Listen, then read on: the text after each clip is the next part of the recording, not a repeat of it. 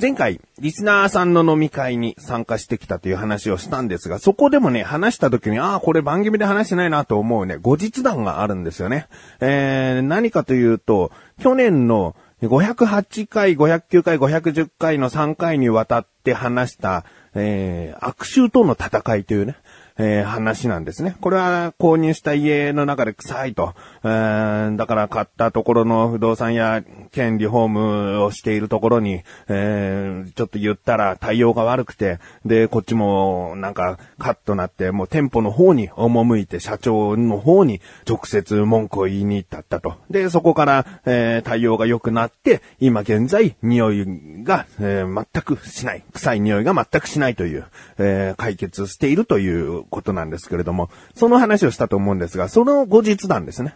えー、1月の中旬、今年の1月の中旬にですね、菓子折りを持ってですね、えー、また店舗の方に赴き、えそこにドレンさんがいれば、まあドレンさんでよかったんだけれども、またいなかったので、えー、社長が出てきてですね、えー、まあ去年、いろいろと、まあご迷惑というか、わざわざ、えー、こちらの方に行って文句を言ってしまって、いろいろと大変な思いをさせてしまったかもしれませんが、まあ、その後のご対応はとても良く、えー、その後も匂いに関して一切トラブルは起きておりませんと。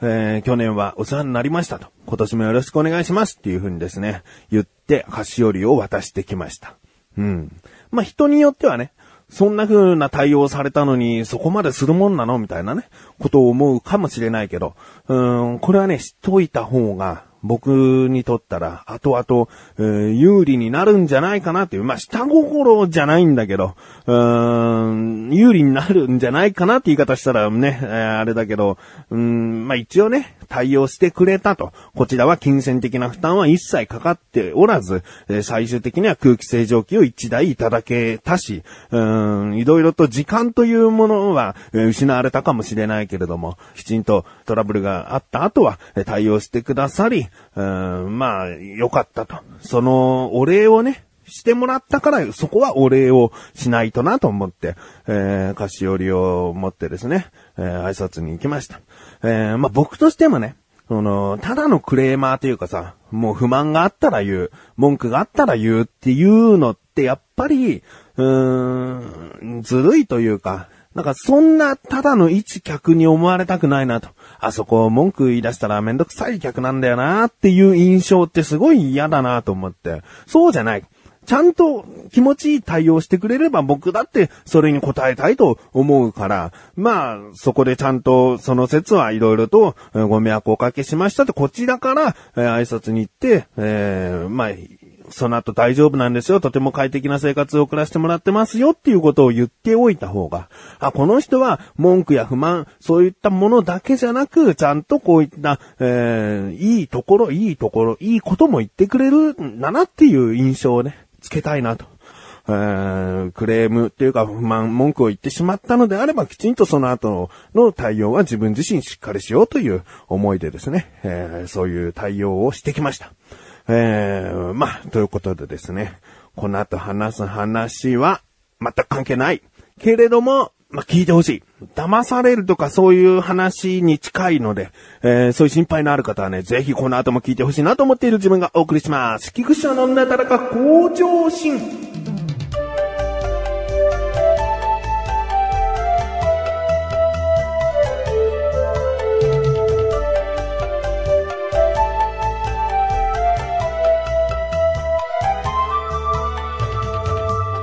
えー、とある日にですね、我が家にファックスが届いたんです。で、そのファックスの内容が、うん、ファックス送付のご案内っていうのが1枚目で、2枚目がね、見積書なんですね。えー、どういう内容かというと、とある会社が、えー、とある会社に、こういった見積もりになりますよっていうものを、えー、2枚にわたって送っているわけですね。だからこっちにはどこ宛てに送っているのか、そして誰から送ってき、えー、ているのかっていうのがですね、はっきりと1枚目に書かれているのでわかるんですね。で、もう、間違いなく我が家に関係のないファックス、いわゆる間違いファックスなんだな、ということでですね、そういったものが届きました。で、これが実際届いたのは7時頃、夜の7時半ですね。7時半に届いたんですけれども、あのー、うちファックスってまあ、最近は使わないので、届いたら、こう、勝手に紙で出てきてるとかそういうことでもなくて、なんか電話機のランプが点灯してんのかな？うん、でも、家の電話自体もですね、あんまり使わないので、帰ってきて毎日こう留守電を確認しようっていう癖は、うん、家族全員ついてないんですよね。だけどその日の、えー、そのファックスが届いたその日のですね、深夜11時過ぎにですね、えー、神さんが、なんかファックスが届いてたと。うん、これとこれが届いてたんだけど、つってですね、先ほど言った2枚の紙を持ってきたんですね。で、まあ、これ見積書だし、例えば、なんだろうな、うーん、わからないけども、これは大事な内容じゃないんじゃないかなと思ったら、スルーしちゃう、スルーっていうか、もう夜も遅い時間だし、うん、まあ覚えてたら明日連絡してあげようかなぐらいに思うんだけども、これって、かなりの金額が書かれたね、見積もり書なんですよ。合計するととんでもない額いく見積書で、で、まあこういうものって、まあ見積もりの段階だからね、大きな被害は出ないと思うけども、えー、何々さん見積書まだ届いてないんですけどって相手方から、その間違えた方に連絡すれば済む話だとは思うんだけど、まあね、早めに気づいた方が間違いないし、急ぎのようだった場合ね、えー、とんでもない事態になる可能性もあると思ったので、僕は深夜11時過ぎてましたけれども、この送った方ですね、えー、間違えて送ってしまった方の、えー、方の携帯番号が書かれていて、で、名前も会社名も全部書かれているので、まあ、とりあえずこの携帯電話に電話しようかなと。うん、もう会社にはね、さすがにいないと思ったので、えー、携帯電話に電話しました。そしたらですね、男の人が出てですね、部長さんらしいんですよね。役職もわかってますね。えー、名刺のコピーも、えー、ファックスのその1枚目に貼られているので、えー、部長さんがね、出られて。もしもし、つって。まずね、まずいきなりこっちは深夜に電話をしてるっていうところから、警戒、警戒して、あまり話をしてくれなかったりとか、急に切られたりしたら嫌だから、まずは、え、夜分遅くに大変申し訳ございませんって、こっちが、低姿勢に入ってですね、えー、で、何々会社の何々さんでいらっしゃいますか？って聞いたら、ああ、そうです、そうです、みたいな感じで。で、あのー、すいません、うちで、えー、ファックスが届いていたんですけれども、今の時間になって気づいたもので、でももしかしたら急な用事で、えー、早めにお伝えした方がいいのかなと思って、こちらの方にお電話させていただきましたと。えー、〇〇会社宛てに、えー、見積書をファックスなさいましたかって送ったら、ああ、そうですね、間違えてましたね、って言うんですね。で、あ、そうですか、つって、えー、わざわざありがとうございますって言ってくださったんですね。えー、お礼を言ってくださったんですけれども、そこで話はもう終わり。ありがとうございました。はい、どうも。では、失礼します。って終わりなのね。これって、うーん、まあ、今回の場合は本当に間違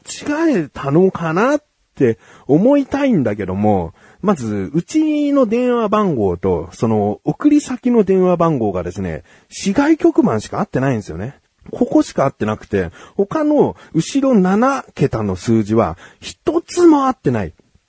だから、ね、うちの番号で最後の一つが、えー、間違えてるとか、真ん中の6が8になってるとかね。なんかそういった間違いやすいものだったら、なんか納得いくんだけど、全然合ってないの。うん、こんな間違いってあんのかなと、この会社のファックスでね、まあ、よく取引先してるところだったら短縮ダイヤルみたいのもあるから、あんまり、まあ、口違えるってないと思うんだよなってなんかこう、もやもやした感じがあって。で、少しね、ファックスによる、そういった詐欺的なものってあんのかなと思って調べてみたら、まあ、はっきりこういうファックス詐欺ありますっていうことはなかったんだけども、その、ファックスをですね、こう、間違えて送ってこられた人のエピソードの中に、この、なんか、どこどこの会社からファックスが送られてきたんだけども、うちは住宅だし、関係のない間違いファックスだなと思ってそのままにしておりました。で、なんかその後何回かこうファックスが届くようになってきて、で、もちろんもう数週間とか数ヶ月とかずっとそのまま経ってしまったのかなで、間違いファックスそのまま、うん、まあ、気にせず捨てたりとかしちゃってたと思うんだけど、でもあまりにも間違いファックスが来るから、もう、あの、電話をして、ね、何々会社ですかつって、ね、まあ、以前から間違いファックスがうちに届いてきて困ってるんですって、初めて何枚か届いた後に電話をしたらしいんですね。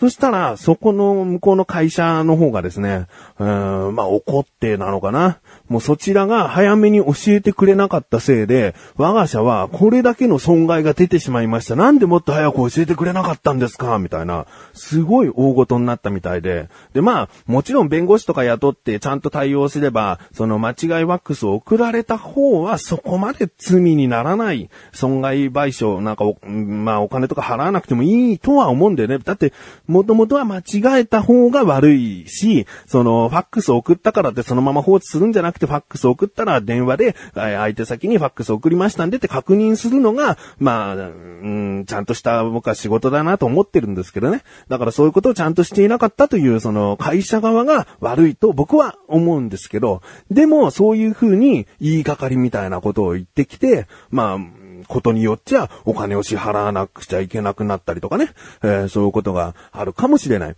もう電話番号というかファックス番号っていうのは、うんこっちもバレてしまっているので、逃げ切るというのはね、なんかなかなか難しかったりするから怖くなって対応しちゃうとかね、そういう人もいるみたいなんですよね。で、こういうことを考えると、それを詐欺とすり替えても可能になるよね。わざと間違いワックスを、うん一般住宅のどこかにこう送り続けて、で、すぐに返事が来たところには、あ、そうですか、間違えてました、ありがとうございます、つって終わらせればいいけども、もうそっから何回も何回も送っても、えー数日数週間ってこう経っても、何もその向こうから間違えてますよって来なかった時に、えーそれでもとりあえず送ってきて、やっと来たところには、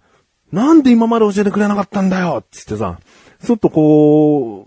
う、ね、すごいこっちは、えー被害が出てます。いくらいくらこう、慰謝料を請求しますみたいなことができちゃうかもしれないよね。えーもしかしたらこういう詐欺被害って実際にあるかもしれないし。で、僕がね、これを言っちゃったら、あ、そんなやり方あるのかって、なんか、うんどっかで使ってみようみたいなことを思う人がいたらもう最悪なんだけど、これを聞いてる人の中にいないと信じて、じゃあ何が言いたいかっていうと、間違いワックスは、もうすぐに教えてあげた方が、その後大きなことにならない。ね。なるべく早く教えた方がいいなと。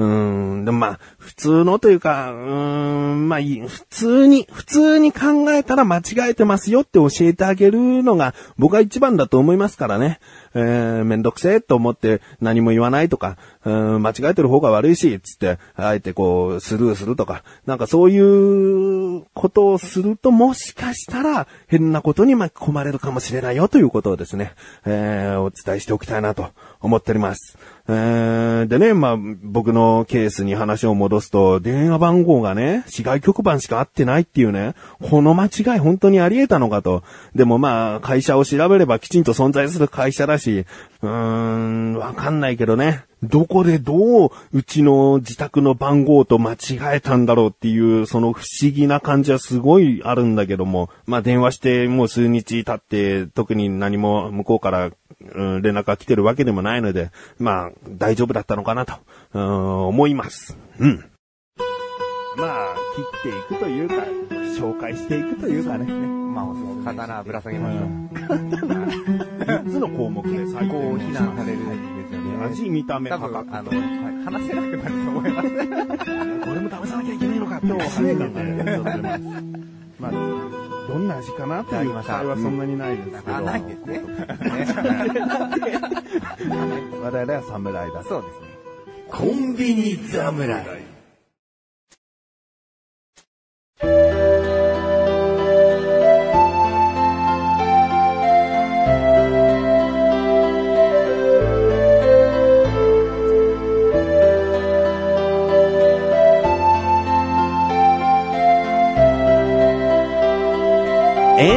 です。そしてすぐお知らせです。このなだらかご女子が配信されたと同時に更新されました、菅井菊池のコンビニ侍聞いてみてください。今回菅井からのおすすめ食品はですね、セブンイレブンさんにあるですね、えー、餅明太ドリアですね。えー、餅と明太子が入ったドリア。ね。えー、まあ、もんじゃ焼きとかね、そういったものではよくある組み合わせですが、果たしてドリアとなったらどういう味なのか。ね、気になるという方は聞いてみてください。ということで、なだらか向上心甘いすす呼び更新です。それではまた次回お会いできくちしょうでしたメガネとマーニでもあるよ。お疲れ様です。